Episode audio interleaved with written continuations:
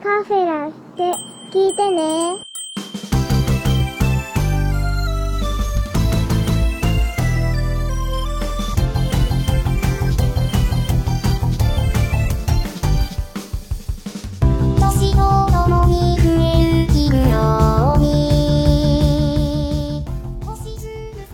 どうも、アニメカフェラテのショーです。ブラキングでございます。よ本日もよろしくお願いいたします。ろしくお願いします。はい、今日はですね、まあ、ちょっと久しぶりというわけでもないんですけれど、うん。まあ、最近ね、あの、とある作品に集中放火していたので、うん。本当に、あ、アニメカフェってやっぱ他の番組もやるんだね、というふうに思ってもらえるような、えーうん。別タイトルの取り上げということになっていきます。やった、何、何、何やるの？さあ、何をするのかと言いますとですね、えーうん。ジョジョの奇妙な冒険、スターダスト・クルセイダーズですね。うん。はーい。まあ、なんでいきなりパート3なんだっていう話なんですけれど、うん。ね、1と2はどうしたんだと。ということで、まあ、それでもね、あの、やっぱり大人気といいますか、特にこのジョジョという作品の中でもね、一番人気なんじゃないかなと思われる第3部なんですけれども、うん。えーそちらについて取り上げていこうかなと思っております。はい。はーい。今ね、あのーちょっとスタンドのような声がちょっと聞こえたかなって感じもしたんですけど、うん誰のスタンドかな？誰のスタンドかちょっとわかんないですけどね。ねちょっと今日はね、あの、いろいろスタンドを、なんか、呼び出せそうな方々にゲストとして来ていただいておりますので。ねでえー紹介していきたいと思います。うんえーまずは、アニメカフェラテのご意見番でもあります、フェザーノートさんです。フェザーノートです。よろしくお願いします。よろしくお願いします。よろしくお願いします。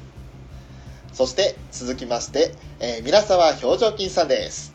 はい、表情筋です。よろしくお願いします。よろしくお願いします。よろしくお願いしまさらに今回はもう一方ゲストをお呼びしております。月中ロボさんです。よろしくお願いします。やれやれだぜ。月中ロボです。よろしくお願いします。よろしくお願いします。よろしくお願いします。よろしくお願いします。一応最後は落とした方がいいのかなと思ったんですけど。まあ、ありがとうございます。本当聞いていただいて誰です。あいえいえいえいえ。月中ロボさんは、あの、このアニメカフェラテ第1回、まあ、つまり100回放送以来の、ね、登場ということになりますけれども、ああ、そうですね。もうね、忘れてたよねっていう、それぐらいの格好だったんですよ。あの、ぶっちゃけ言って、今回オファーさせていただいて、あの、はいい、いですよって言ってもらった時に、わ、ありがとう、初めて参加ですねと思ったら、あ、そういえば最初に出てもらってたと思って、俺が忘れてたぐらいなんです。ですね。テイタンさんと、はい。ちょちょっと、ははいい、お邪魔してました。はい。はい、もう来ていただいてね、嵐に嵐いただいてありがとうございます。もう非常に楽しかったです。ありがとうございました。はい、ありがとうございます。今日はそんなお三方をゲストにお招きして、え5人で久々の大所帯なジョジョのお話をしていこうと思っておりますので、どうぞよろしくお願いいたします。よろしくお願いいたします。よろ。しくお願いします。よろしくお願いします。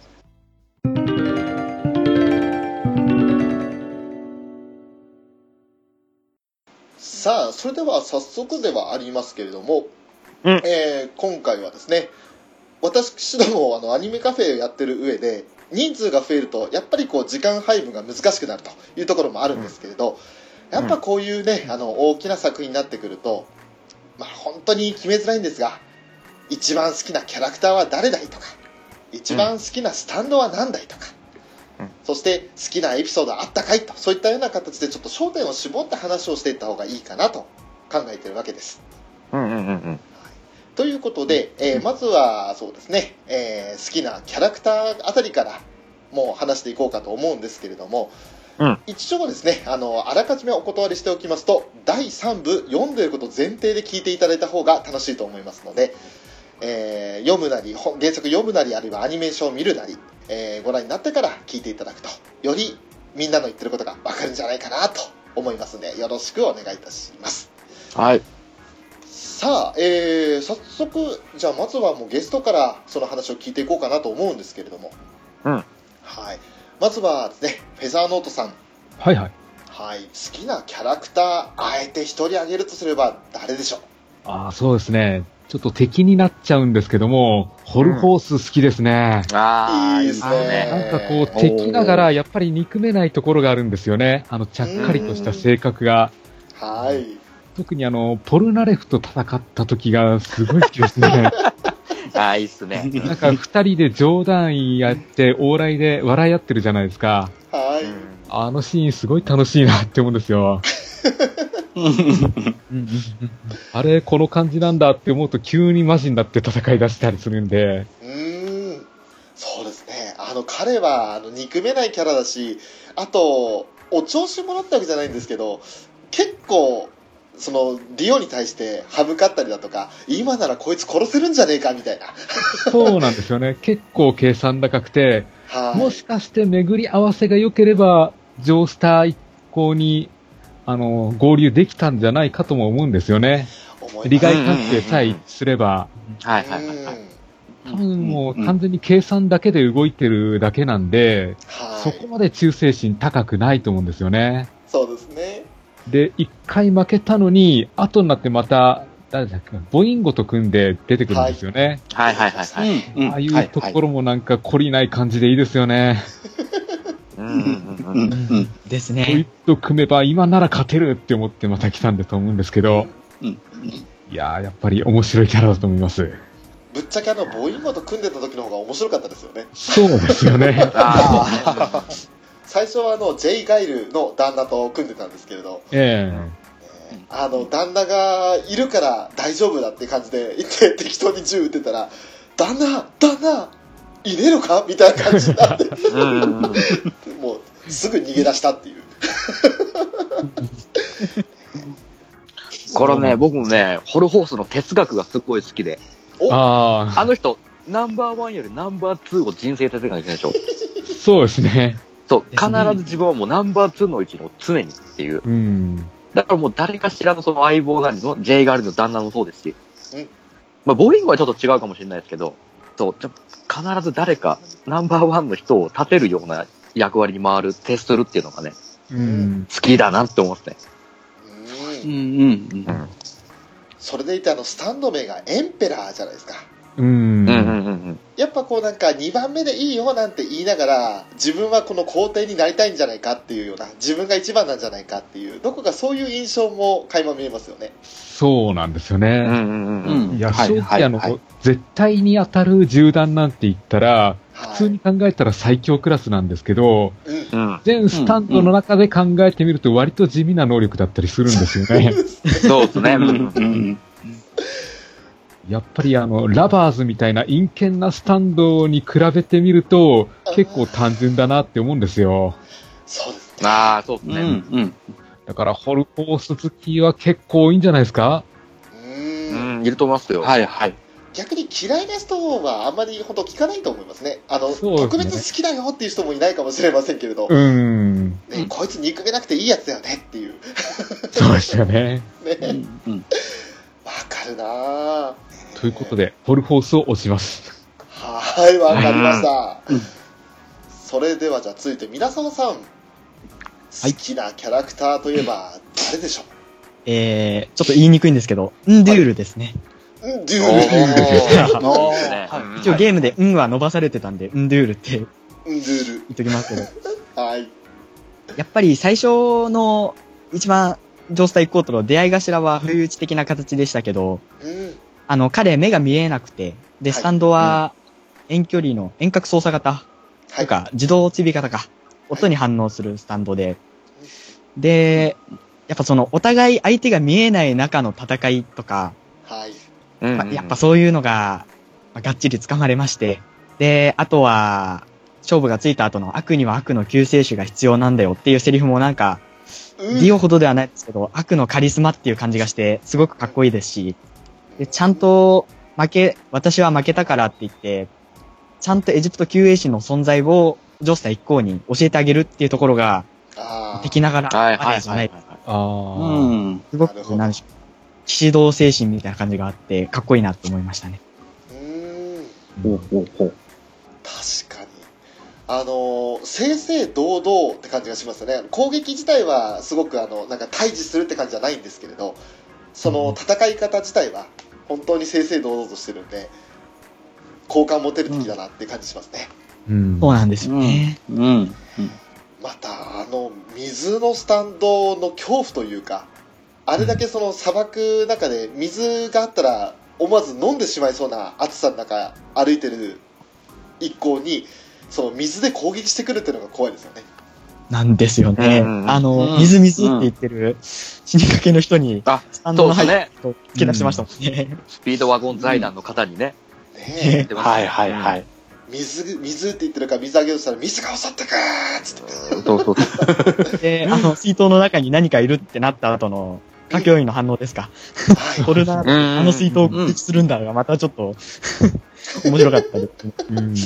自分でやれよって、ねそれを言わないで自分で攻撃してたらねあのし目攻撃されなくて済んだかもしれないですよねですね。ねえ あでもそうかンドゥールですねうん。あれ結局ンドゥールのあのスタンドの名前がいまだに覚えられてないんですけれどもゲブシンですね。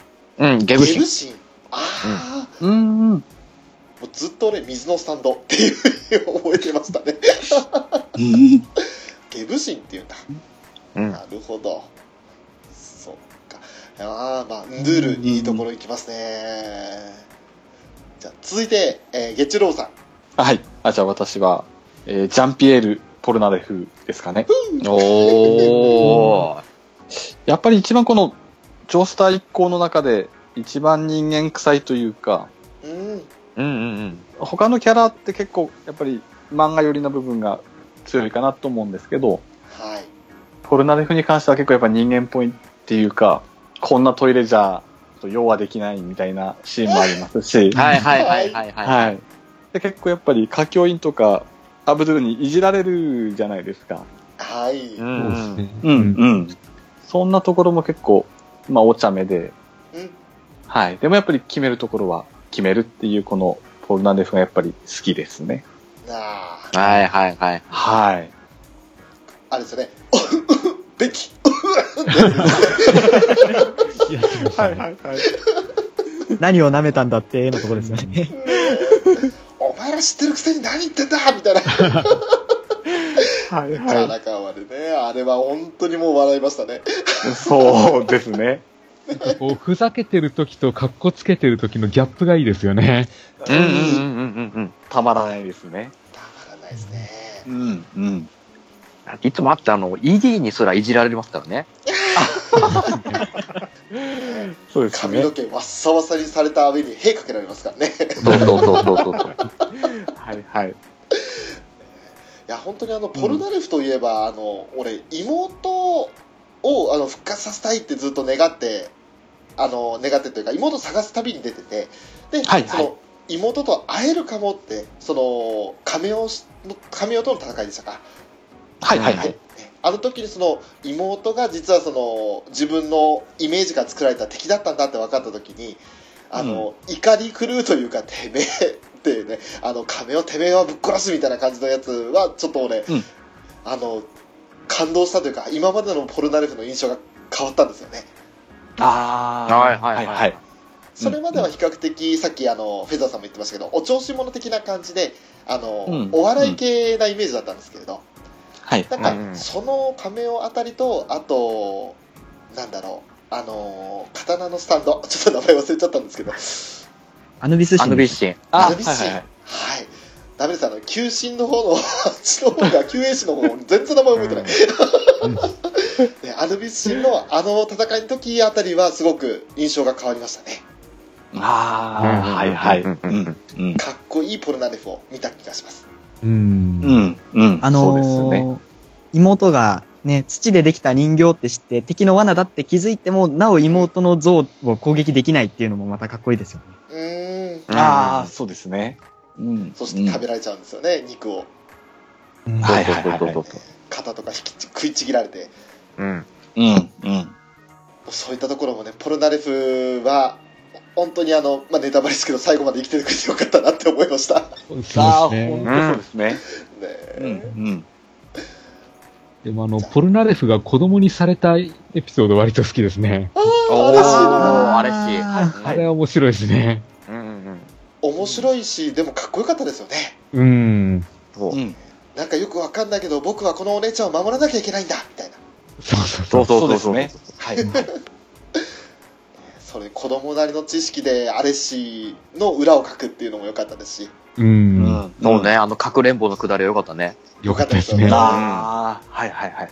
じゃあ、続いては、ウラキングさん。はい。はい、好きなキャラといえば？二人で悩んでたんですけど、まあ僕とね、ペットショップを出そうかな。おお。あの、まあ僕、基本動物好きなんで、うんうん。敵の動物さんでやっぱペットショップはね、ちょっとね、かっこいいなって思いましたね。はいはいはい。もうすげえ、もう、人間以上になんかすげえ、したたかで、うん。頭いいじゃないですか。はい。うんうんうん。で、ちょっと何、その、ね、胸についた傷を翼でちょっと触ってさ、血を舐めてさ、ちょっとブルース・リーチックなことするでしょ。やりますね。ほんとはいはいはい鳥なのにって思ったよね。うん。なんでそんなこと知ってんのっていううん。知識の深さとか。うんうん。あれかっこいいな。でもワ、ワンちゃんを最初殺したくだりあるでしょ？大型犬が侵入して、ええ。うん。はい。ね、出てきて顔だけ、顔だけバーンって 放り出されてんの。ううんん。そういう意味で、おあれ？と思って。この子、この子強いのすごいのと思って。これであの、イギーとの戦いですよ。うん。ねえ、下水道に入って、あた空飛んでずーっと到達してたね。うん。うんうん。あの氷のスタンドも超かっこいいですね。うん。あの、ちょ彫刻チックな感じに表銅みたいな感じちょっと作るじゃないですか。うん。はいはいはい。かもういちいちかっこいいんですよね。で、あの羽のミサイルですよ。うん。うん。ね。うん。かっこいいと思ってる。これはさすがにイギー苦戦するかなと思った気もするの。やっぱりね、うん。かなり追い込まれましたけど、やっぱ最後はね、死に方はあれでしたけども。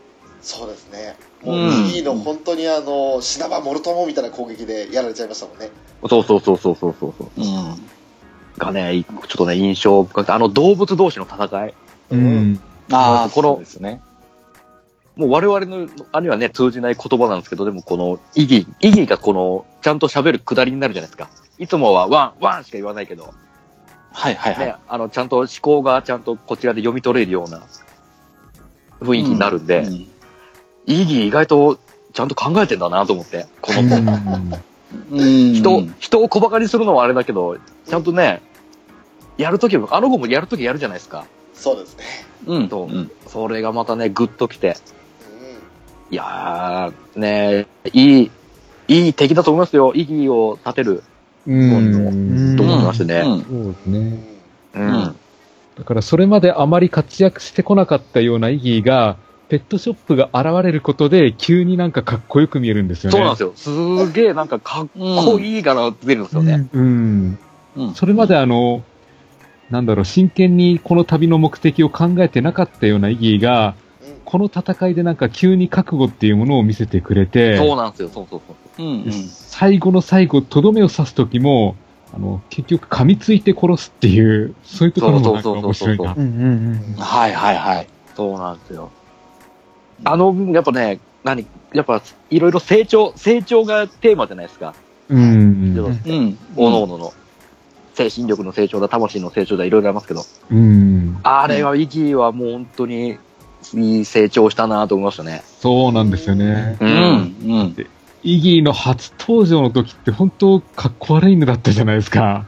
打鍵ですよね、もうまさに。うんね、そう。それがね、もう、ペットショップの時とはもうすげえかっこよくなりましたからね。かっこいいですよ。イギー自体も。はいはい。顔まで変わりますもんね。そうそうそうそうそうそう。凛々しい、うん凛々しい顔立ちになるんですよ。うん。もうそっからの、あね、あのくだりは、あのくだりはもう言わ、ちょっとあえて言わないですけど、ね、あのくだりで助けるんですよね、ポルナレフさんを。うん。あなんてもなるほど。う、泣けるわーって思いましたよ。泣けますね。うん。そうですねうん。うん。うん。今まであんなにね、ポルナレフのことを自分より格下だと思って舐めてかかってたんですけどね、はいはいはい。最後の最後ね、自分の身を挺してポルナレフを守る。うん。うん。まああれ、今、ペットショップが好きっていうあ話をそうしてたんですね。です。あ、そうそう。そうですよね。ごめんなさい、ごめんなさい、ちょっと、ね。イギーが好きって話じゃないですよイギーにシフトイギーにシフトしちゃいますもうペットショップ大好きです。そうですよね。うん。うん。うん。ごめんなさい、ごめんなさい、ごめんなさい。なるほどね。はいうん。うん。いや、あの、まあ、最後私言わせていただくんですけど、今ね、ちょっとウラキングさんからも話し合って、あの、イギーの話で、イギー最後あんな風になっちゃってって言いましたけど、うん俺、そのイギーを最後あんな風にしちゃったやつが好きなんですよね。ああ、このどちくしょうが。どちくしょ偽物とはいえ自分にディオ様を攻撃させたらこのどっちきしょうがってやつが大好きです。プッツンオラオラが好きです。う。ああ、バニラアイスさんね。はい、大好きです、バニラアイスね、あの本当にもう最初ねあのあまり表情を表に出さないやつなのかなって思ってたんですけれど、うんうん。あのうん。ねディオ様のために必ず仕留めてご覧に入れます。みたいな感じの喋り方するじゃないですか、うん。うん。うん。最初はすっげえ冷徹であの表情ないやつだなと思ってたらあのディオを攻撃させたって言った瞬間にもうもうプッツンしちゃってあ、うんうんうん。こういう切れ方するやつなんだっていう、えーそしてもうあっさりあのクリームを使えばさっともうあの異空間に閉じ込めて殺せるはずなのに。うん。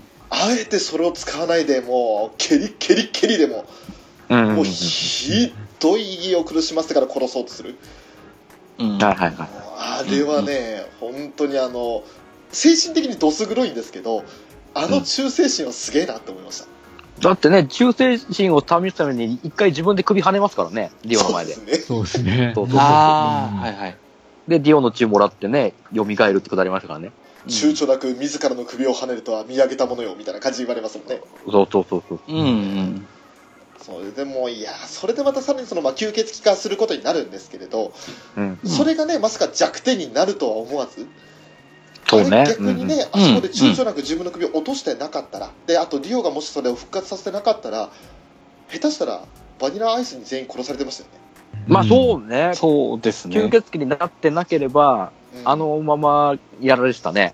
そうですよね、うん。ううんん。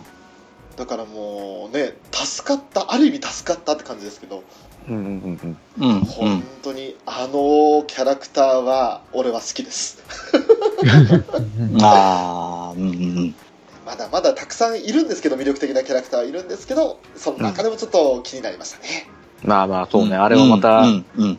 ね、いい感じの壊れ具合だったからね、バニラさんも。うんねえ。うん。あ、の、サイコパスな強キャラ感っていうのがたまんないですよね。そうそうそうそうそう。そうですね。はいはいはい。それであの、いい声だからね、アニメでは。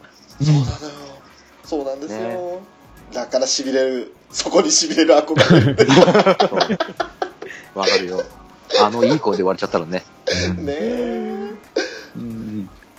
そんな感じで一応ねあの本当にい一人ずつしか上げられなかったんで残念ではありますけど、まあ、さっとじゃあ上げるとしたらもう一人フェザーさんこいつも良かったよってやついますか？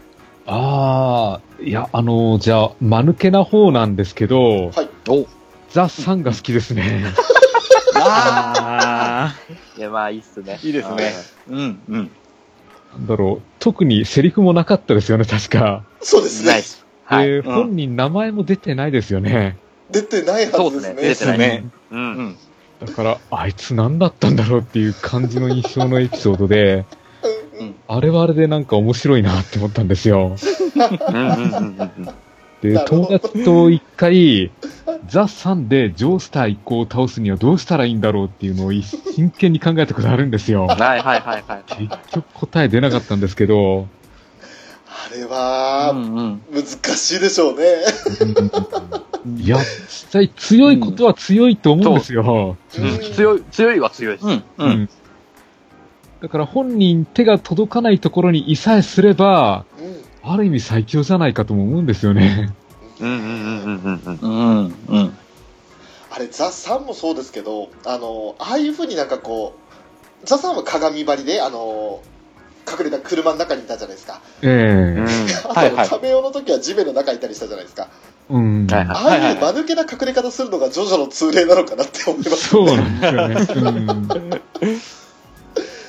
だから、なんか、キャラクターとして好きというか、なんかエピソードとして好きなんですよね、なんああ、か。そうっすね。どっちかっていうと。ううん。で、これで終わりっていう感じの、あのあっけなさが。ううんん。はい。断末魔しか喋ってないですもんね。そうなんですよね。そうですよね。確かにもう何だったんだって感じですよね、うんうんうん。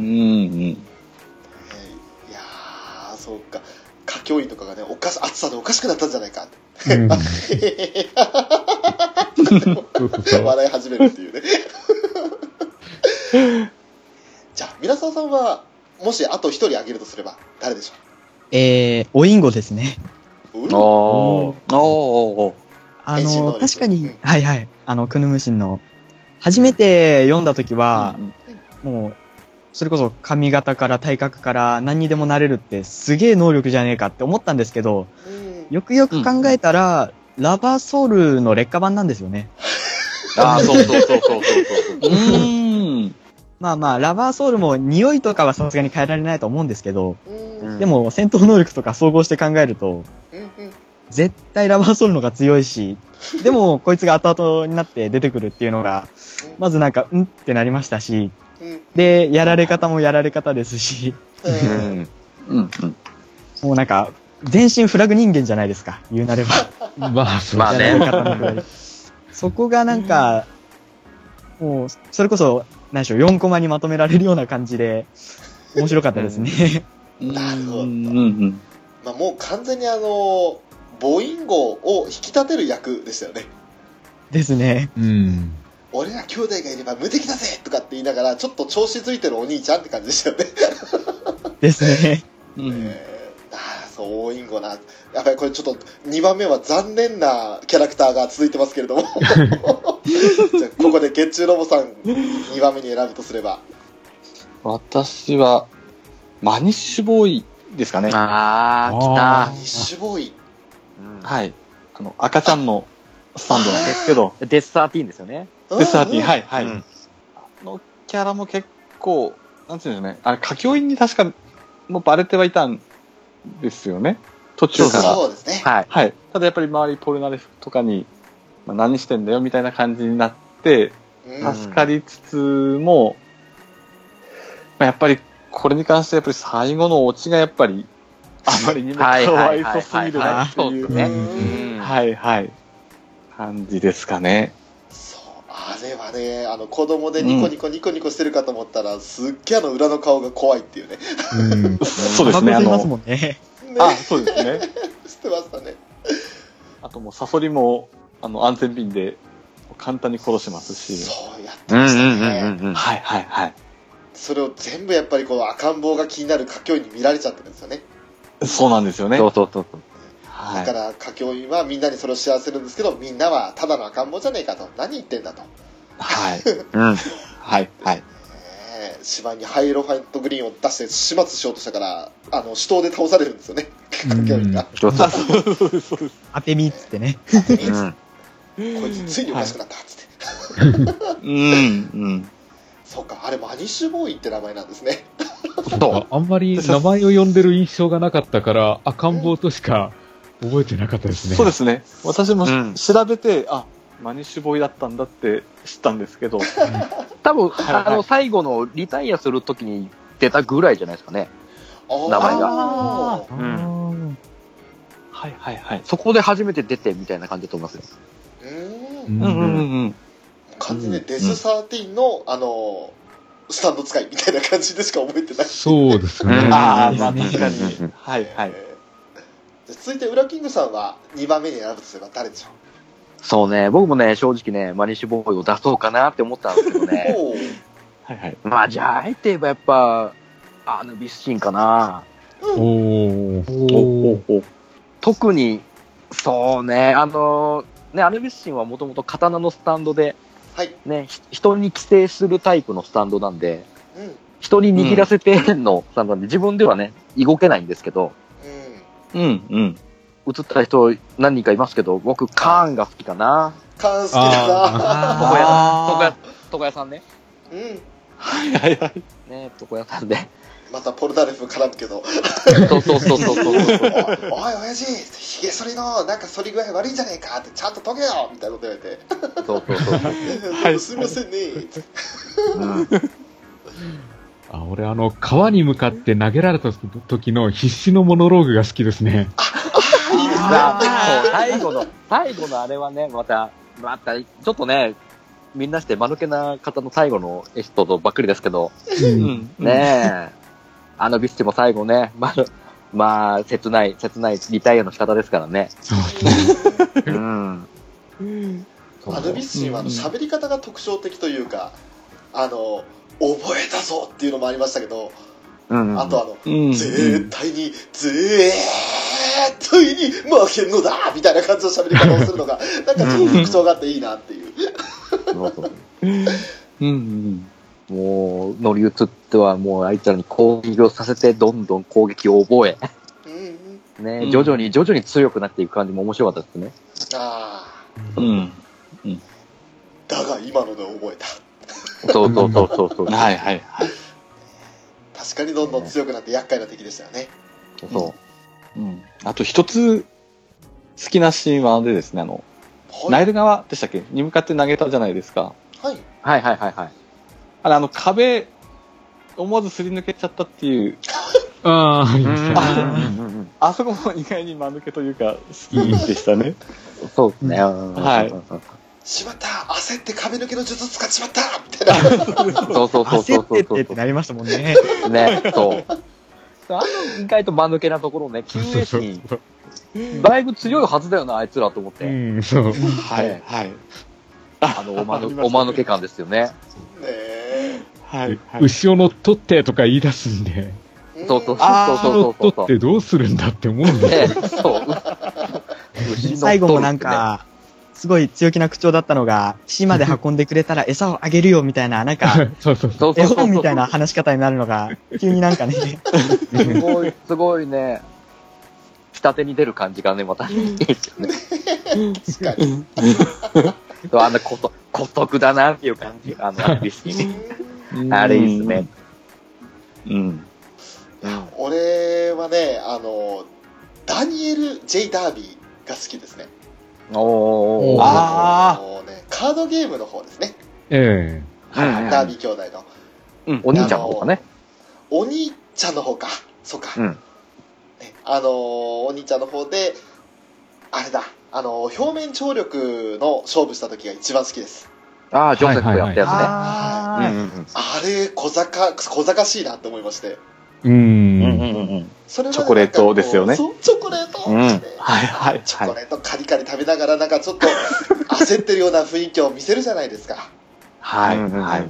でもなんかこう逆光だから見づらい、ちょっと席を変えてもいいかななんて言って、であのコップの下に忍ばせたチョコレートを溶かすっていうね。ううんん。それでジョセフがもう、いや、もう限界ギリギリまで入れたからこれ以上コインは入んねえよって余裕を持たせるとこに、それはどうかなっつって落とすっていう、あ、でっかって。もうね、はい、はい。この野郎と思ったんですけど、あの時は。でもその後はね、あの、丈太郎にあの、カードで、全くカードを見ないで、あの、勝負仕掛けられた時に、焦りまくって、ね、あの、意識飛ぶっていう、はいはい、はい、はい。発狂するし、あれなんかすっげえ人間臭くていいなと思うんですよね。う。うんん。もう自分に対して絶対の自信と、あと、その、カード配る男の子は、うんうんもう自分の仲間だから、グルだからって分かってるから、うん。すごく余裕があったはずなのに、なんかこう、だんだんだんだんこう、強行状態というか、うん。うんひどい状態に陥って、それでもう、ああ、ほうあって感じで、緊張で魂抜けて死んじゃうみたいな、死んじゃうっていうか、痛いになっちゃう。あれは、あの、人間らしくていいなと思いましたね。うん。うん。うん。うん。まあ、ただのイカサマシですからね。まあ、そうですけどね。ね蓋を開けると剣士の。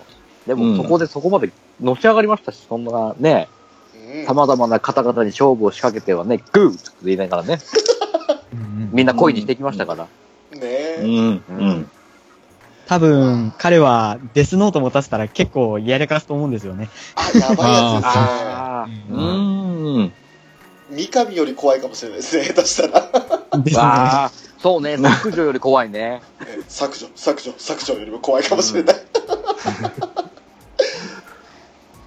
まあ、そんなかそんな感じでね、あのー主人公方の中ではポルナレフしか出てこないようなね、そんな、あのでー正直もう多分主人公のね、ジョースター1個はもう相当こすられてるからいいかなと思って。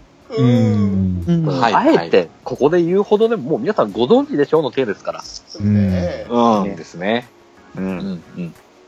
まあ、ということでね、そのジョースさん一行の中ではポルナレフ以外上がらなかった我々ですけれど、まああのこの後はね、今度はスタンドで言ったらどのスタンド好きだい？もしくは自分がこれ使いたいとかっていうスタンドあるかい？っていうところで話をしていきたいなと思うんですが、今度はじゃあちょっと聞く順番を変えて、えー、皆沢さんから。そうですね。一番使ってみたいのは、あれですかね。ジャスティスですかね。おおーえいやばうわー、そうきたか。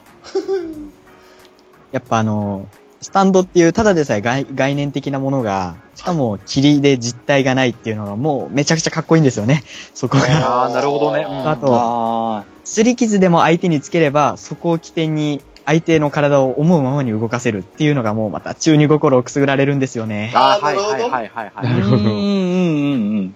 あれは、あとは、何ですか、時点上げるとすれば、デス13。あの、また夢の中でね、相手を思うままにっていうのでまた、ちょっと中二心がうずいたりしたんですけど、まあ、やっぱり霧のスタンドには勝てんだろうということで、うんジャスティスを選ばせていただきました。なるほど。チョイスの仕方があるんですね。正々堂々のかけ離れた感じの。ですね。ね、でも確かにあの確か、えっと、ホルホースが最強のスタンドって言ってたんですよねそうそうそうそうそう。ああ、はいはい。うん。ねあのーそのジャスティスがその全く攻撃は通じないしそれこそうんエンヤバさえね、隠れてしまったらもう攻撃の手段がないと、うん。うんそんな感じのスタンドからもう本当にねあの場所も良かったしなんかこう死人を普通の待ち人のように操るみたいなうんうんうん。で、うん実際にそのね待ち人全員がこう襲いかかってきてポルナレフ君がねあのご 何かを舐めさせられたっていうああいう状態になるとは思うん。ですけど、あれもやっぱりね、エンヤバーの息子を、その、殺められてしまったっていう、なんでしょう、恨みとかから、街一つ分偽装するほどのスタンドパワーになったのかなっていうのも考えるとまたかっこいいですし。ううん。んまあ、最後ね、吸い込まれてやられるとはちょっと思いませんでしたね。そうですねああ、そうだね。牛 のあプラチナでしたけど。うん。うん。ゴムゴムの風船かっていうねすごいねただの肺活で終わっちゃうっていうね。ねうん。まあでもあれもよく考えてみるとそうだなと思いますよね。霧だからそうだよねと思って。う。うんんうん。うん。じゃあ続いてはゲチュロブさん好きなスタンドといえばそうですね。私が好きなのは、確か名前、ホイール・オブ・フォーチュンでしたっけ？はい、はいはい。はい。車の車のスタンドなんですけど、はいこのスタンド結構、序盤の方ですけど好きで、おー。はい。このシーンも、なんかよくありがちな戦いじゃないですか。あの、最初、煽られてみたいな。はいうんうんでうんうん。はい。してまた、先に行かせたら今度ゆっくり走らせられてみたいな。う んうん。はい。まあ、そんなところから始まり、で、しまいには車が変形して、地面から掘って出てくるっていう、そのやっぱり、はい、徐々に、だからちょっと珍しい、この車のスタンドがとても魅力的で好きですね。おー。なるほど。はい。はい。まあ、乗ってる方はそうでもないですけど、やっぱ車の方がとても魅力でしたね。なるほど、うんうんうんなるほどはい、はい、はい。攻撃方法も多彩というかなんかこうガソリンをね弾丸のように飛ばしてくるとかああ、そうですね。あうんうんりましたもんね、はい、はい。翔太郎に打ち込んできたんですよね。ですよねはい、はい。あと崖をあのタイタイヤのところというかねあの爪のようにして崖を駆け上ってくるとかはい、はい、はいうん。うんうん何なんだこいつっていうふうにやっぱり丈太郎たちも言ってましたけどそうですね。うん。あと、細い崖を、なんて言うんでしょうね、こう、変形して進んでくるみたいなうん。シーンもありましたし、あうんそうですね。なるほど、うん、うん。シーン的にも、このシーンもやっぱり好きなシーンなので、まあ、それも踏まえて、はい、好きなスタンドですね。なるほど、なるほど。はい、はい。まあ、ちょっとねあの昨今そういった煽りとかっていうのはね社会問題になっているので、うんそうですね真似はしないようにってことはあるんですけれども、はい、はい。えー危険運転はダメですよということで、まあホイールも中ですねそうですね、はい。うんじゃああ続いては、ウラキングさん。お、俺？はい。そうね。うーん、そうだなマジシャンズレッドかな。うん。おおはい、はい、はい。あのね、いろいろ凝ったね、スタンド能力たくさんあるけど、やっぱ、単純なものほどやっぱ強いっていうのがあるじゃないですか。うんうん。下手にこう、うんあれするよりも、だってた単純にただもう火の、火の能力うんが強いうんっていうの、まあ、あの、技名はちょっと中二、ね、中二感満載ですけど、ややめてあげて。クロス、クロスファイアハリケーンだね、ハリケーンスペシャルだ言ってますけど、うん。うん。まあ、あの、ほちょっとあの、頭使って、あ、あの、炎の探知はいいな、頭使って、おーいいね、いいね、とあ思って。あ。あれでた、あれで探知できるんだ、と思って。うんうんうんもう、もう単純にもう、もう、ただ、ただただ火を、もう、なんだかんだ強いじゃないですか。うんいろいろかん、いろんなスタンド出てきた中で。うん。うんね、あ他はちょっと癖があって、なんか使い方になんか、ね、一癖二癖あるんで、頭を使わなきゃいけないんですけど、マジシャンズレッドなんてもう単純ですから。うんうん。うん。でも普通に、あのね、格闘の能力も強いですから、うんね、近接でもいけますし、遠距離でも戦えますし、はい。うん。もう単純、もう単単純でかつもう欲しいなっていう、スタンドの中でこのスタンドが、なるほど。うん。うん、っていうのかな。だってもう、それがゆえにやっぱ割と最初に狙われるじゃないですか、うん。アブドゥルさん。うん。はい。やっぱあの一個の中で一番、こいつを潰しとけば、とりあえずあとはどうにかなるっていううん。のの、あれで、その最初に、まあ、やむ、やむちゃとは言いませんよ。やむちゃとは言いませんけど。やむちゃよりは優秀ですけど、アブドさん。ね。はい、はい。で、そう、割とやっぱり、最初やっぱ目つけられがちっていうところもまたいいかなと思って。ああ。うんはい、はい、はい。やっぱここ、核になってるんだなっていううん部分が、ううんん、いいかなと思いますなるほど。うん。ね。うん。じゃあ、続いては、フェザーさん。好きなスタンドといえば。ちょっとまあ、あの、自分で使ってみたいスタンドなんですけど、はい。あのまあちょっと下水使い方しか思いつかないんですけど、はい。ハーミットパープルですね。うもうこれ使って一日中矢沢にこの盗撮してるんでしょうね。あ、このやつ。そうだ。50メートルは伸ばせますからね。ねえ。うん。一日中こうテレビに茨伸ばして、バシャバシャバシャバシって、映してるんじゃないですか？えそしてね。テンション高くなったらカメラぶつぶすんですか？うんそうそうそう。バシッつって。あ、ここ可愛い最高っつってバシッって壊して。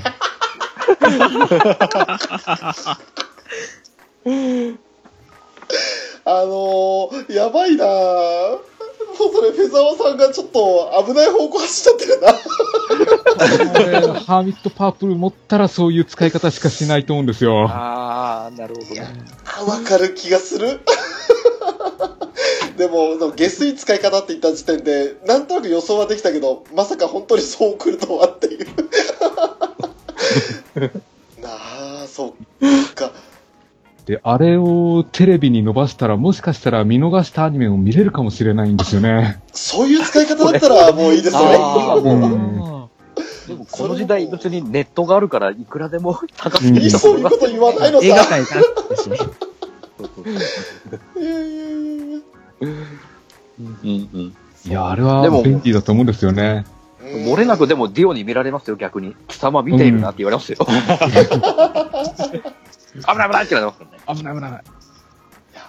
俺は、ショーはですね、あの、時が止まるっていうのはいいなと思うんですよ。え？ザ・ワールうん、ドうん。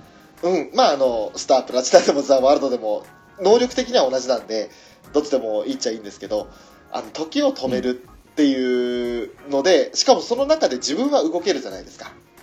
うん。そしたらですよ、うんうんうんあの、こういった収録をしてても、あの、急になんかこう、面白いこと振られて、すぐに返せない時ってあるじゃないですか。うん。ね。あの、うん別に収録だから後でいくらでも、その間、ま、間が空いたっていくらでもできるんですけれど、うん。その、うん。あの、相手にこうなんか、何今の間って突っ込まれない間を自分で確保して、で、素早く切り返す、その5秒間が欲しいなって思いますよね。そんなのために使うの、ワールド？そんなことに使うんですか？あのーもっと下水こと考えたらね、いろんなこと考えられますけれど、うん。まあでもね、あのーそんな下水発言はちょっと今、フェザーさんに、あのー譲って。まあでも本当にあの、まあ、スタープラスナーで言ったら、あの、精密性とかもあると思うんで、俺あの、手先不器用ですから、その、何？あの、変な話ですけど、針にね、糸通すみたいな、そういった作業もしてくれると思うんですよ。ああ、まあね。うん。でそういった作業、細かな作業とかも、あの、スピードと精密さで全てやってくれるんだったら、ね、あの、スタープラスナー部屋の掃除しろみたいな感じでね、パッてやってもらったりと。か、そんなためにパワータイプ、パワータイプのスタート使うの？いや、ほんとね、あの、食ったらね、使い方すんなと思われるでしょうけど、あのーそうですね、下水言い方したら、まあ、時止めて、うん、あのーいろいろしたいですね。きたー でもまあ、スタープラチナさん目がいいんでめっちゃ遠く見れるんですよ。うんそうなんですよね。めっちゃ目いいですよ。ねえ、私目悪いんで、代わりにそのスタープラチナの目を使って遠くをこう見たい。だからあのライブ会場とか行って一番後ろの席であっても、あーのスタープラチナの目があったらね。うわー、しかしかわいい。あ、違う違う。もうダメだよ、もう。その話は今日しないって決めたんだから、俺。え、じゃあやめる？うんうん。やべえ、だからダメなんですよ。はい、そういうことで ですね、一応、一通りスタンド、好きなスタンドということで話をしたんですけれど、そうですね、まあ、あの、スタンドとかキャラクターに関連するところもあると思うんですが、ひとまず好きなエピソードというか、そのバトルというか、その辺で、あのーここの話良かったなっていうようなところ、ちょっと聞いていきたいなと思うんですけれども、そうですね、またちょっと順番少し変えまして、今度は月中ロボさんから。はい。はい。私の好きなシーンは、まあ、一つ、バステと女神はい。の、うんうんうんはい、あの、磁石ですか、はいマライアさんですよね。うんまあ、マヤさん、はいはいはい。うんあのシーンがすごい好きで、そうですね。で、この、ジョセフとアブドゥルっていうこのコンビも、すごい良かったですし、うん。うんうんうんうん。で、結構、なんでしょうね。やっぱりこの、簡単に磁石っていうと、まあそれだけと思うんですけど、はい。この磁石になった体に襲ってくるこの狂気っていうか、うん。うん。あれがやっぱ実際自分に身に起きると思うと、やっぱ怖いなって結構感じましたね。うんうんうんうん、うん。だってそれもこそ、うん。う、はい。ね、現代の街じゃもう、し四方八方から飛んできますからね。じうん体が磁石になったら。そうですね。怖いですよね。うん。はい、はい。それこそもう東京とか都心だったらもう、線路に行っちゃいますよね、もうんうんうん。う。ね間違いなく。はい。そうそういう意味も考えるとやっぱり、うん。実際起きると怖いなってうん思うスタンドですね。そうですね。都心とかの想像で言うと、なんかあの一つのビルにくくりつけられるようにピタッてくっついたら、内臓だけ別のビルに引き剥がされるみたいな、そんなイメージで、怖いイメージが出てくるんですけど。ああ、そうね。ねそうですね。はい、はい。いやーうんうん確かにあれはです。ね。うんはい。でもまあやっぱりあの、うん月中さんは、あれですか、うん。うんなーに想像してんのさっていうふうに言った時にはちょっとドキドキしたとか。ああ そうあ。なんですね例の例の、例のやつですね。えーダメですね。ちょっとゲス中ロボにしようかなと思ったんですけど、ちょっとね、あの、フェザーさん、俺と来てのね、ゲス中ロボは出てこなかったということで。いやいやいや。いやもうでも、足が群抜の女はやっぱり客船美あってのなんぼのもんですから。そうそうそうそうそう。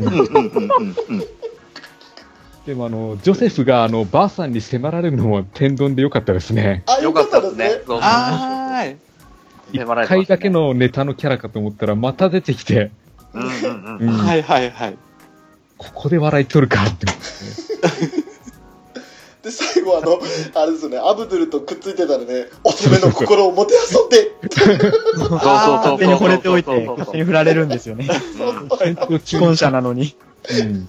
戦闘中に勝手に関係ないエピソードを放り込んでくるんですよね。そうそう。はいはい。俺あの時のジョセフの叫びで「ホーレセッ!」ってのが一番印象に残ってます。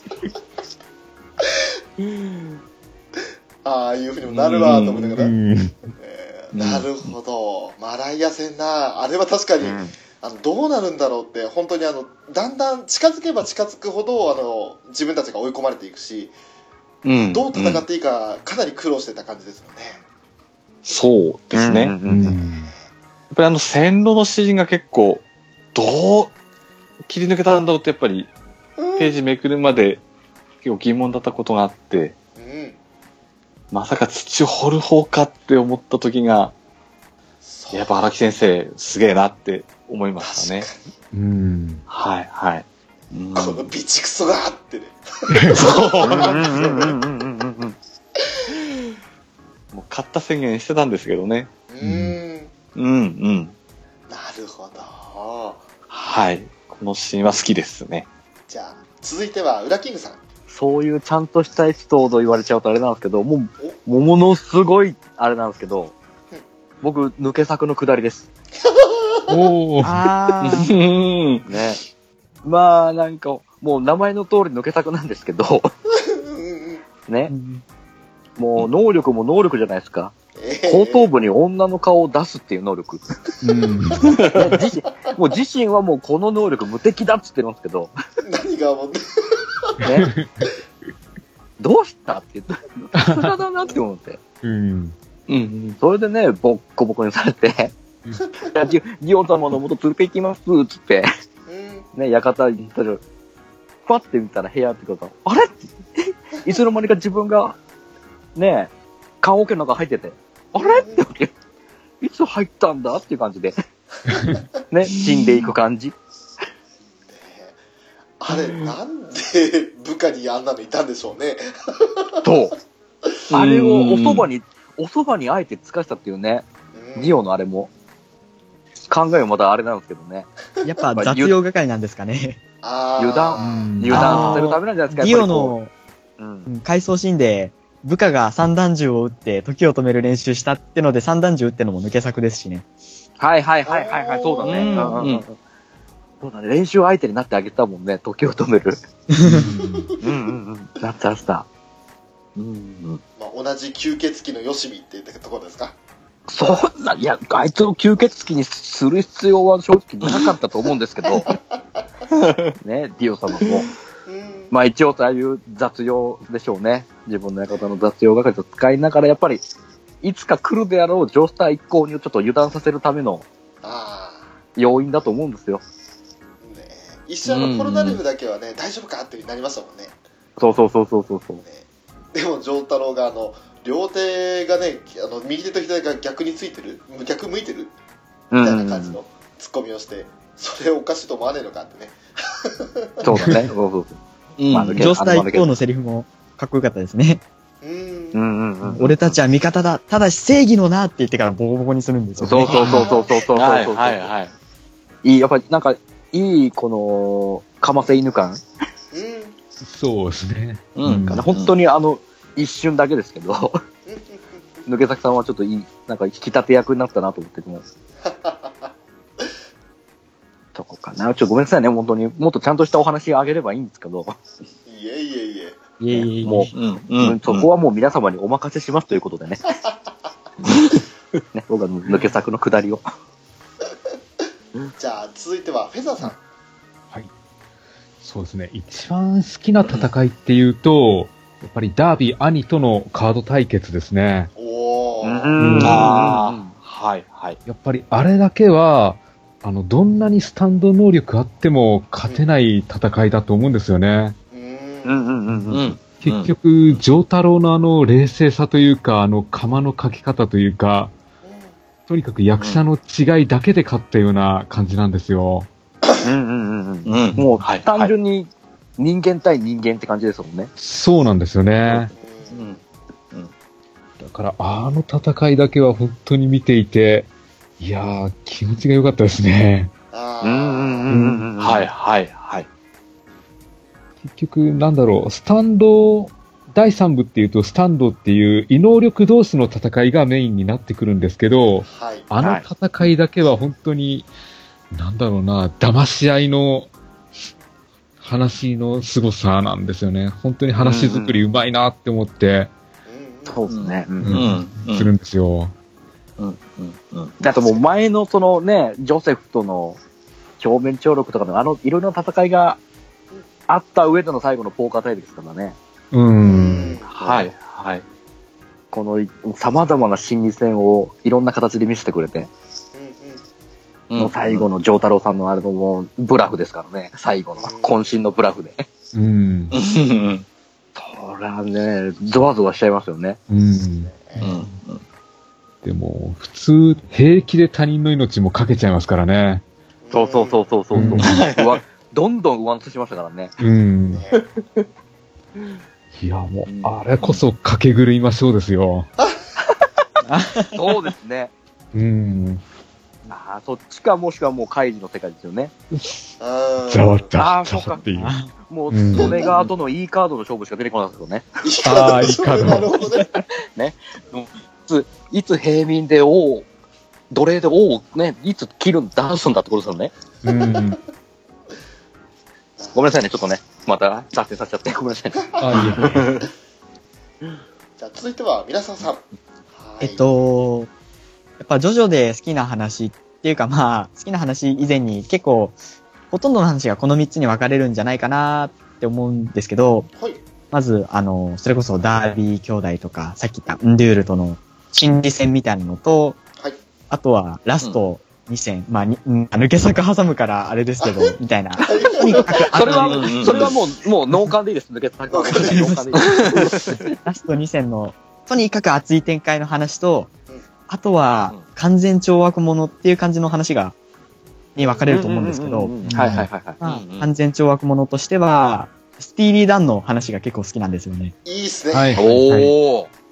最初に、まあ、いくら前回敵であんな卑劣なね、攻撃の仕方をしてきたとはいえ、エンヤバーをもうめちゃくちゃむごい、ね、殺し方で最後、口封じしましたし、うんで、しかも、はいはい。あなたは結局、ディオ様からすれば、ただの一つの駒に過ぎなかったみたいなことを言いますし、もうそこで、ね、いくらエンヤバー敵だったとはいえ、もうなんだこいつってなりますし、で、しかもね、格好も結構なんかスカしてるというか、名前もなんはいはいかはいはい、異名みたいにね、鋼入りって書いて、スティーリーなんて、もう、すごいムカムカするんですよね。なんか、ジョセフの体を人質にとって、ジョータロに万引きさせたり、はいはいはい。はい。向こう川の向こう岸に行くのに、お前橋になれとか、うん。はいさすがに読んでてイライラしたんですけど、うん。ね、最後、ジョータロにボコボコにされて、で、なおかつ、命乞いをまだするんですけど、うん。本当に哀れな奴だって言われて、また、オラオラされるっていう展開が、読んでてスカッとして、すごい好きですね。うん。うん。うん。うん。うん。うん。あのやっぱり悪いことしたらそれ相応の報いを受けるんだよっていう。うん。うん。うん。まあそうだね。うん。うん。つけ、領収書って。そう領収書ね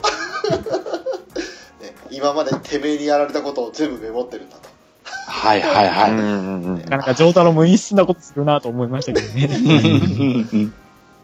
その分どんなインスタ手で返すのかなと思ったらもうねオラオラしまくるっていうね原作だったら3ページにわたってオラオラしちゃうっていう、そうですね。ね、1コマじゃねえんだ3コマ3ページなんだっていううん。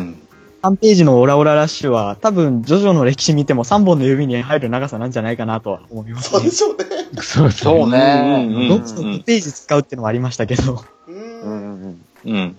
確かにうん。あれはもう完全懲悪者としてもう一番ねあのスカッスカッとする感じでしたねうん。でした。ね。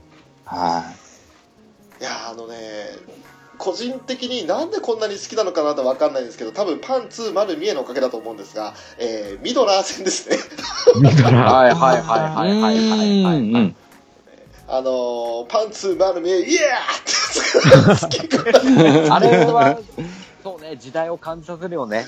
あの、させるねあれあのジェスチャーはねこの2010年代になって第3部がアニメ化されてアニメ化された時に普通にあれが採用されたのは結構笑ったなって思いました。そうです。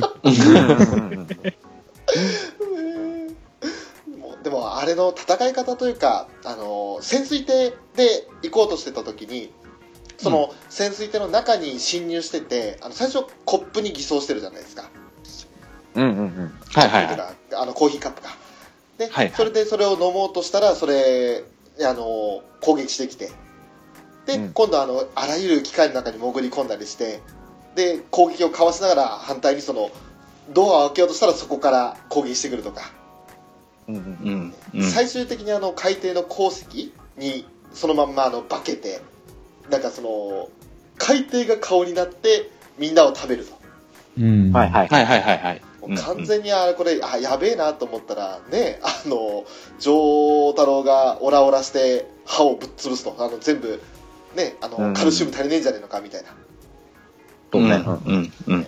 それでぶっ飛ばしてで一番最後あのあれあそこになんか倒れてる女いるぞっつってでうん女レフが「さあどんな姿かな?」って言って見に行ったら「いや歯が全部吹っ飛んでるから見てもしょうがない」っつって そうね。うんうんうんどんな姿だったんだろうってなんかあの体つきボディシルエット見たら結構スレンダーな、ねうんあの女優さんモデルな感じの人なのかなって印象するんですけどうん。うん。うん。どんなに綺麗な顔立ちの人でもね歯が全部ボッコボコにへし折られてたらさすがにねまずいんだろうなっていうことでねうん。そもしれあの、綺麗な人だったら、ポルナーレフはどうするつもりだったんだろあうん。どうするって言われたんだね。ああ、うんうんうん。ーそうですねまずとりあえずそのまま連れて帰って第4部で丈介来るまでなんとかい生きながらさせるでしょうかね クレイジーダイヤモンドに直させるみたいないやでも本当にねあの女に目がないポルナレフですらいやダメだ見る必要ねっていうふうに諦 めちゃうようなちょっと残う念なね、ん。感じう。なんか、ですけどレーナの時で懲りないですかね。まあねねあうんうんうんうん。ねなんて言ったらあの腕にあれだあざできるやつそうですね。うん人面素ができて、だんだん育ってくるやつですね。ですそうねうん最終的に「あちょー!」とかってやってくるやつですよね、うん。そうだそうだチェミミーのやつね。チュミミーンってやつだ耳、はいはい。なるほどここうやって考えると結構やっぱいるなうん うんうん。あとあの、ハイブリエステ戦では、はい丈太郎が一回まあ戦略的撤退って形にはなりましたけど、その時に扉をくぐる前に、てめえはこの空城丈太郎が直々にぶちのめすって宣言したのがかっこよかったですね。あうんうんうんうんうん。はいはい。あありましたね。その通りになりますもんね、ですね。うん。ねまあ、そんなところかなっていうところですね。あのー個人的なそのエピソードとしては。うん。まあ本当にあのうんうん。いろいろ各エピソード面白いところはあるんですけれど、ね、こういった上げ始めるとキリがねえっていうかうん。そうねなんですよね。もうね、はい結はい局全部話したくなっちゃうってなっちゃいますからね。なりますよね、うんうんうん。さっきのあのスティーリー・ダンの時だってあの最後ダンがあの人質に取ろうとした女の子、ね、あれアニメ版では鹿ちゃんが喋ってるとかね、うんうんうんうん。そういうく、ね、ネタとかもいろいろ話したところあるんですけれど、まあ、あとはそうですねあの今のところ上がってないところも含めてなんですけどあじゃあウラキングさんわ本当にあのジャンル問わずあのキャラでもストーリーでも、スタンドでも何でも構わないんですけどー。じゃあ、そうね、ダービー弟とか、はいはいはいまあ、なかなかゲスなやつじゃないですか。弟さんの方は。はい兄とは違う。兄はもうちょっと、まだね、まあイカサマしですけど、なんかちゃん、ちゃんとしてるって言ったら変ですけど、うんうんところがもう、弟さんに関してはもう、ただのね、クズ野郎じゃないですか。ね、もう、もう、ジョースター一行がみんなもう、ね、ククズ呼ばわりですから。ね。うん。まあ現代っ子っぽくね、テレビゲーム対決ってことでね、はいいろいろ対決しますけども、うんうんうんうん。まあ最後のあの野球のくだりをね、ああ、考え、また丈太郎さん考えたね、ジョセフとコンビプレーで考えたね、と思って、うん。ハーミットパープル伸ばしてね、実はジョセフが動かしてるっていう体にして、う。ん。うん。でもうか、ね、長太郎の考えを読めないようにして、うんうんかつての最後の、あのね、あのね、最後の質問でですよ。さ、最後は、オラオラですか？イエスイエスイエスイエスイエスイエス。あれは名言ですよね。そう。うん。だからああれ？右？右ですか？ノーノーノー。左ですか？ノーノーノーノーノー。え？オラオラですか？ってくだりはね。面白いな。あ、右でも左でも、あ、両方なのねっていう。そう最後、最後がうん、良かったなっていう、あの、あのくだりがね。うん俺の心を読んでみろよ、最後って。うん。どういう最後になるか分かるぞって言って。あれはもう、ああ、いいね、面白いねって思っちゃいましたね。で、後ろで女性笑ってるんですよね。テレンスの本当のクズたるところは、はい。相手の心が読めるっていうのをイカ様だとも何とも思ってないところですかね。そうそうあそう。あ、うん当たり前のように思ってる感じ。うんですね。うんこんなの当然の、当然のあれでしょ？みたいな感じの。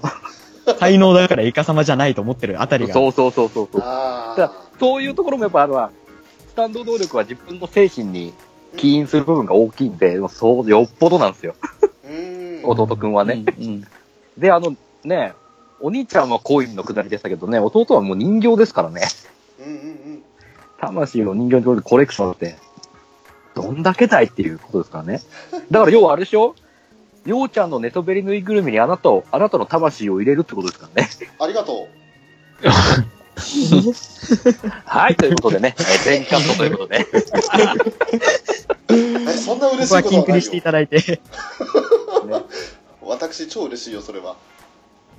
あ、そうなの？あ、うん。はいっていうことで。はい、ということでね。はい。えーっと、まあちょっと、ちょっと順番的にね、あの、さっきから一番最後でね、ゆっくり考える時間を持ってた私が、ちょっと今回早めに行こうかなと思うんですけど、あのーですね、まあそのダービーの話もね、もちろん弟戦も良かったなとは思うんですけど、あのー実は地味に出てなかったんですが、アレッシはいはい。うんうんうんうんうん。はいはいはい。ー、ね、あのーちょっとね、さっきポルナレフの話をするときにはアレッシー戦の話ちょっと出ましたけれど、うん俺、俺、この人ね、あの、プレイステーション時代のジョジョの奇妙な冒険のゲームがあったんですけれど、うん。2D 格闘ゲームですね。うんうん。あの時に、あの、まあ、喋ってたアレッシーがすごく好きで、はいはいはいはいはい。ね、あの、セトシンをこうピラッて出して、ちっちゃくして、手、あの、壁に追い詰めてバンバンバンバン蹴っ飛ばしたりしたんですけど、うんうんうんうんうん。えらいねーっていう喋り方が大好きなん。ですよね。ねあの子供がアイスかなん。アイスじゃないか泥かなん。かあのおままごとしてたやつでバッとズボンにかけちゃって。ね、お父さん。とお母さん。はどこにいるん。だいっつってお父さん。仕事偉いねお母さん。は仕事家事でん。家で家事やってるの偉いねじゃあ、君は一人なのかいって言ったら誰が弁償すん。だよこの野郎みたいな感じになるっていうあの子供一人だって思って自分よりこいつ弱いなって分かったらもういじめ倒すっていう最悪なやつうんうんうんうん。はいはい。でそれと同じ要領であのポルナレフとかを小さくして小さくしてしまえばあとはもうね俺の俺のが強いとっていうあの、典型的なクズだと思うんですけれど、ねあいつはやっぱ好きかなって思いますね、うん、いいね。うんうん。じゃあフェザーさんうん。そうですね。あの、クズっぷりが好きだっていうのは、イエローテンパランスですね。いいっすねあいいっすね。と、歌教員に化けてレロレロやってたかと思うと、レロレロうんね急カブトムシ食べ出して、うんうんそうそうそう。はいはい。うわ、気持ち悪いって思って、ね。うんうん。化けてるとはいえカブトムシ食うんかって思いますよね。うんでなんかこう、劣勢になるとあっさりと弱気になるんですよね。そうですねうんうんうん。ああ。うんうん。だからその辺もなんか、スティーリーダンに似てるところもあるんですよね。ああああ、そうっすね。うんやめもうもう戦えない、もう殴るのやめてくれ、もう再起不能だよ、とか。あーそうそうそうそう 羽賀の腑が折れちまったですよね。そうそうそう そうだどっかで見たことあると思ったらそっかあのスティーリーダウンはラバーソウルに似てるんだそうそうそうそうそう。うん。あーそういった考えてやっぱりジョジョって結構似たようなキャラいますねうん。うん。うん。うん。いやでもあのレロレロレロはラバーソウルのあのしなんていうか、癖なのかなって最初思うじゃないですか、うん。はいはいはい。最後に一番最後に「おジョジョ桜も食べないのかい?」って「もらっていいかい?」っつって下の上で転がすと環境いいんですようん。うん。ね。ララララはいラってそれ見て丈太郎が「はぁっていう顔してるっていうのがちょっと面白かったなっていう、うん。うん。うん。えー最後の最後までオチを持っていくっていうね、うんもう素晴らしいなって思いましたけど、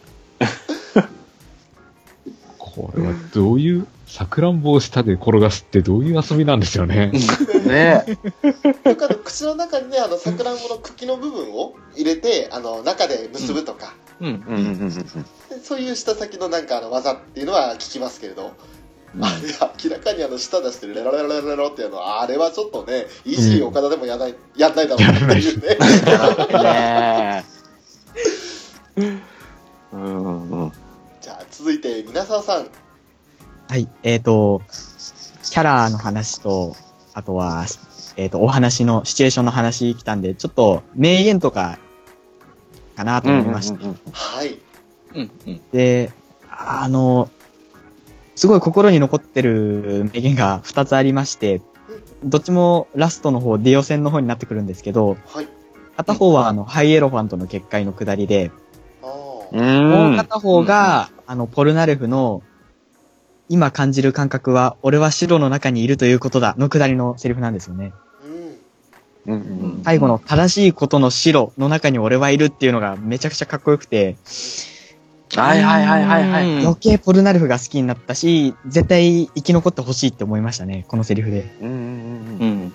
はい、ディオは黒でしたっけ？ですね。はいはい。ディオは黒、黒ですねジョースターさんたちは白。はいはい。うんうんうんうんう。んうんうん。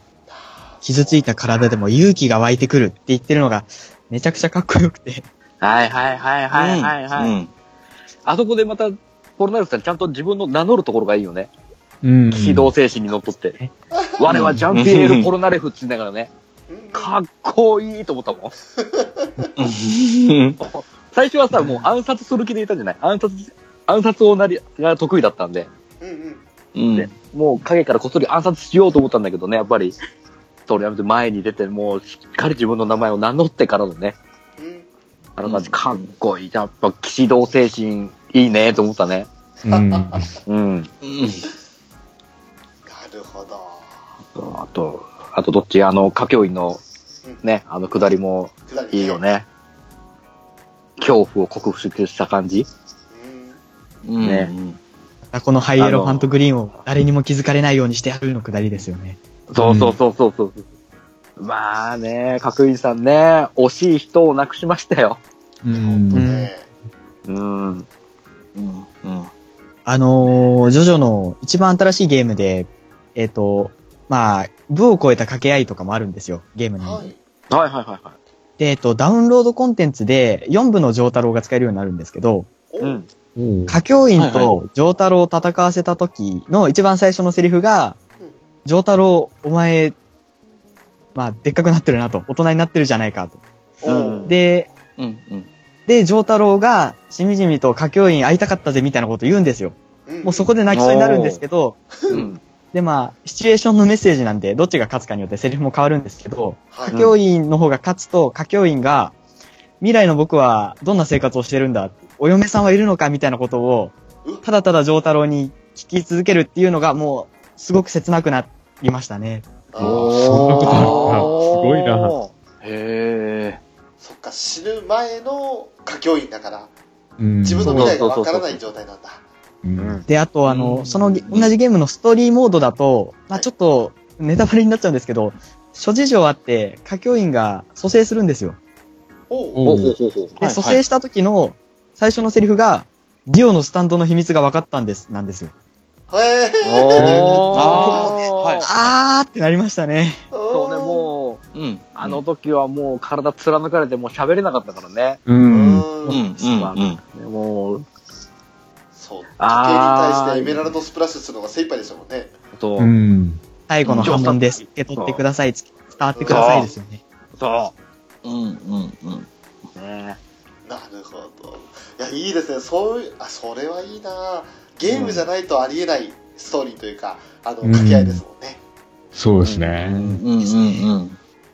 最後、えー、月中ロボさんはい。はい何かこう語り足りなかったところこれ言いたかったっていうところありますか？じゃあですね、本当のこれも最終、最後なんですけど、はいディオとの戦いが終わって、ジョセフが、まあ、あの、血抜かれて、はいうん。まあ、し仮死状態じゃないですか。うんはいはい、このシーンの、あれですね、あの、ディオに貸しているものを返してもらうっていうこのうんシーンですね。はい、はい。ここやっぱり、あの、死体から輸血するじゃないですか。はいはいはい。で、もう最初やっぱりこの、女性が復活した時に、はいもう、ふざけやがりますよね、もう。あー もう、間抜けめ上太郎みたいな。うん。うん。うん。うん。うん。もう、この瞬間、うわ、やっちまったのかって思ったん。ですけど、うん。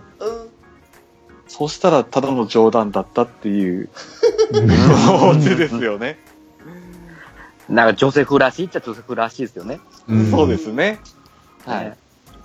でもやっぱ最後は借りたものは確かに返してもらったぜ、ディオで終わるところが、うん。やっぱたまらないですね。うん。うん、うん。終わったなっていう、やっぱ感じがしましたね。なるほど。はい。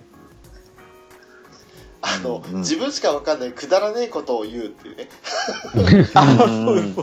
ねいやーもうそれはね本当にあの最後の最後で面白かったなとはい、うんはい。ね、ドキッとした反面、ほっと最後は、やっぱほっとしてましたね。うんはい、うんはい。いやなんかねあのジョセフってこう2部3部そして4部まで出てるじゃないですかうん。はい、はい。それぞれその年代あのまあもう3部の時点でえっと70歳近くになってるはずだったんですけど確かうん。なんかそれぐらいのもうおじいちゃんだけどあんなにムキムキでうん、はい、はい。あんなに生き生きとしててうんうん、うん、うん。とんでもねえやつだなとは思うんですけどうん。すごいなんかあの憎めないキャラなんですね終始、ねうん。うんそうですね。